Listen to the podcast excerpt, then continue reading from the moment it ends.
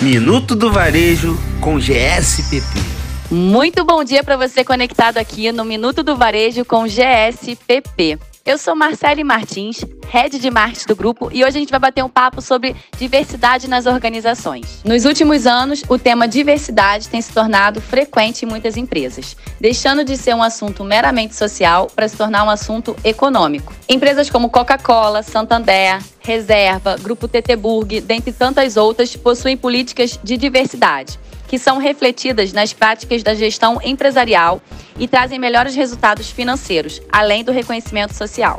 Pesquisas revelam que empresas que entendem a importância da diversidade e aplicam seus princípios em sua própria realidade tornam-se mais inovadoras e criativas, além de melhorarem seus resultados financeiros. Porém, a correlação entre maior diversidade e maior ganho financeiro não acontece de forma imediata.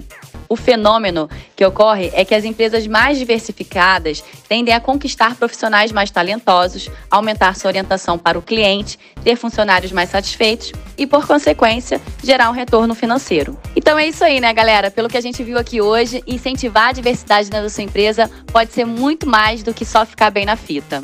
Esse foi o Minuto do Varejo com GSPP.